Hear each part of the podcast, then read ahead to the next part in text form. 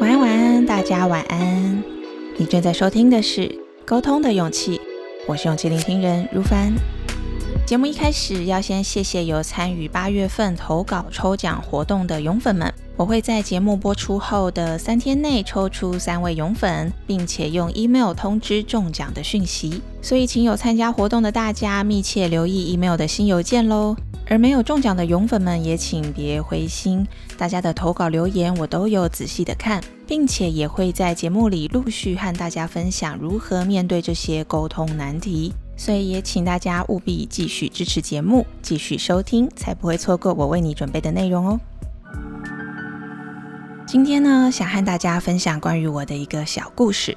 小时候的我呢，有一件很幸运的事情是，只要我认真读书，考试就能考到高分。也因此呢，我的父母对我有着就读名校法律系，毕业之后要考取律师、司法官的期待。我在高中毕业，考完大学考试之后，就接受了父母对我的期待，选填台大法律系作为志愿。放弃了当时我心目中的第一志愿——正大广电系。而我在就读法律系的期间，发现这门学科本身是有趣的。它并不是硬生生的法条，需要强记死背，并不是有背就能保证拿高分。法律是和社会紧密连结的一门学科，需要累积多元的社会经验，梳理逻辑和情感。并且拥有变化的弹性和空间，这一点是我觉得法律最有趣也最迷人的部分。只是呢，我更热爱的是研究另一种方式、另一种学科——媒体传播，作为我和这个世界建立连结的方法。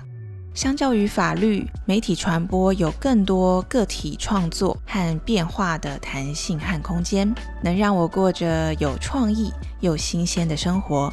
当然，也会有灵感枯竭的时候，但只要找到新的创意和灵感，突破难关，就会让我觉得哇，我就是全世界最快乐的人。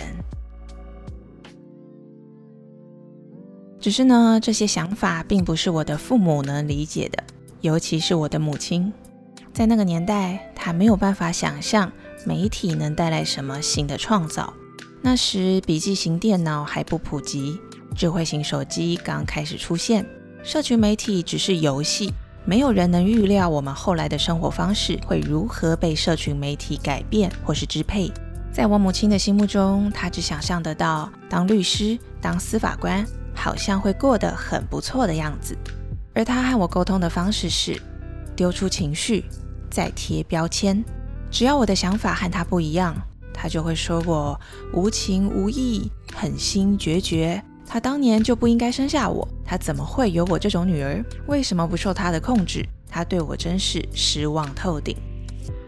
那个时候的我很痛苦，我觉得我要用行动给我母亲一个交代，所以我一边报名司法考试的补习班上课。也一边和同学一起筹备组织考法律研究所的读书会。与此同时，我也修了很多跟媒体有关的课程。在累积作品的时候，感到自我实现的快乐；在看着这些快乐而感到绝望，因为那时候的我以为，我的人生终将要满足我母亲的期待，我终将要失去自己的追求和想望。直到有一天，我做了一个梦。在梦境里，我是一个律师，年纪大概是四十五到五十岁左右，在法律界生存了大概二十几年。在某一个晴天，我手上捧着一束花，走进一片大草原，转了一个弯，踏在石板小路上，我这才知道，原来那是一个墓园。而下一个画面，我走到了母亲的墓碑前面，梦里的我放好花束。就突然开始情绪激动，哭着跟已经死去多年的母亲喊着：“我的生活过得很不快乐，都是你要我考律师，都是你逼我活在你的期待里，我一直过着我不喜欢的生活，都是你的错。”梦里的我情绪真的太激动了，那些出于愤怒和委屈的呐喊，就把真实的我给惊醒了。醒来后的我余悸犹存呐。擦干眼泪，平复了情绪之后，回想这个梦境，发现了一个很大的盲点。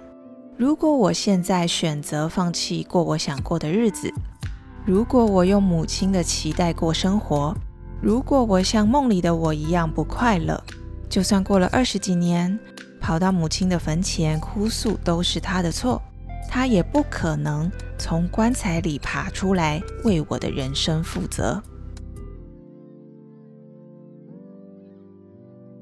那时的我突然打了一声冷战，对。没有人会为我的选择买单，没有人可以为我的人生负责，除了我自己。我是唯一能为自己人生负责的人，所以我必须为自己做选择，做出属于自己的决定，并且承担这个选择需要付出的成本，拥抱这个决定必然带来的收获，因为这是我的人生。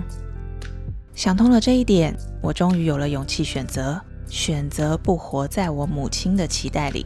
我后来没有参加司法考试，也离开了准备法律研究所考试的读书会。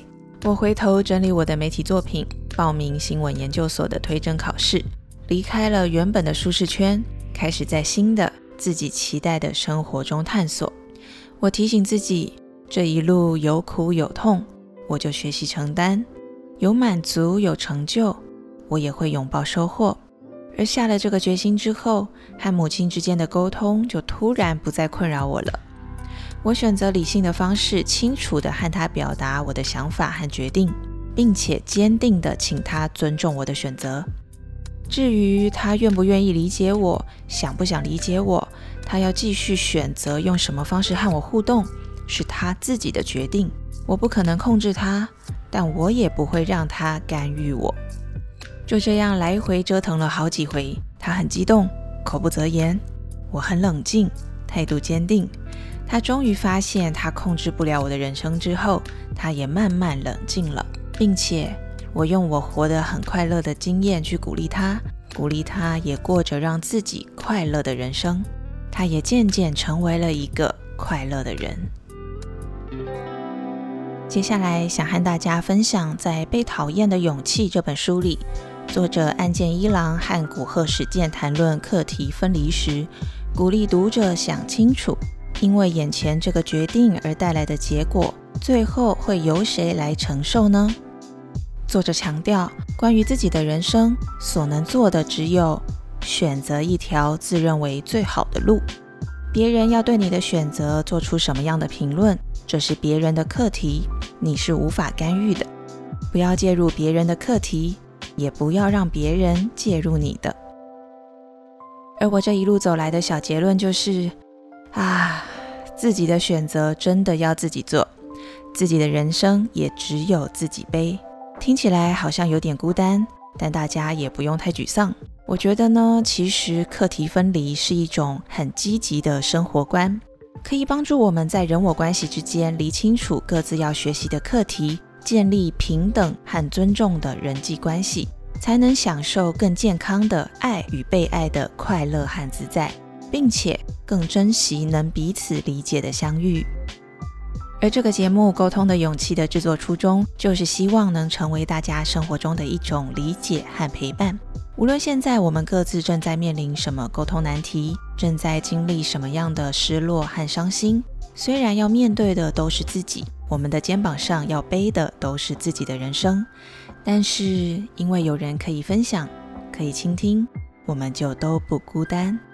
而听众朋友、勇粉们的回馈和投稿留言，对我来说也是非常重要的陪伴，让我知道在这里做的一些分享，真的能够带给更多人正面的影响力，而不是只有我自己在这里对着空气自说自话。所以非常谢谢正在收听节目的你，也欢迎大家继续留言投稿，和我分享你的故事和心情。而如果你也喜欢今天的节目内容，欢迎在说明栏的赞助连结小额支持我喝一杯咖啡，或是持续保持收听，并且分享节目给更多有需要的朋友。我是勇气聆听人如凡，让我们在空中陪伴彼此，累积勇气和信心，成为更喜欢的自己。祝福大家迎接新的一周，拥有好心情。我们下周见喽，拜拜。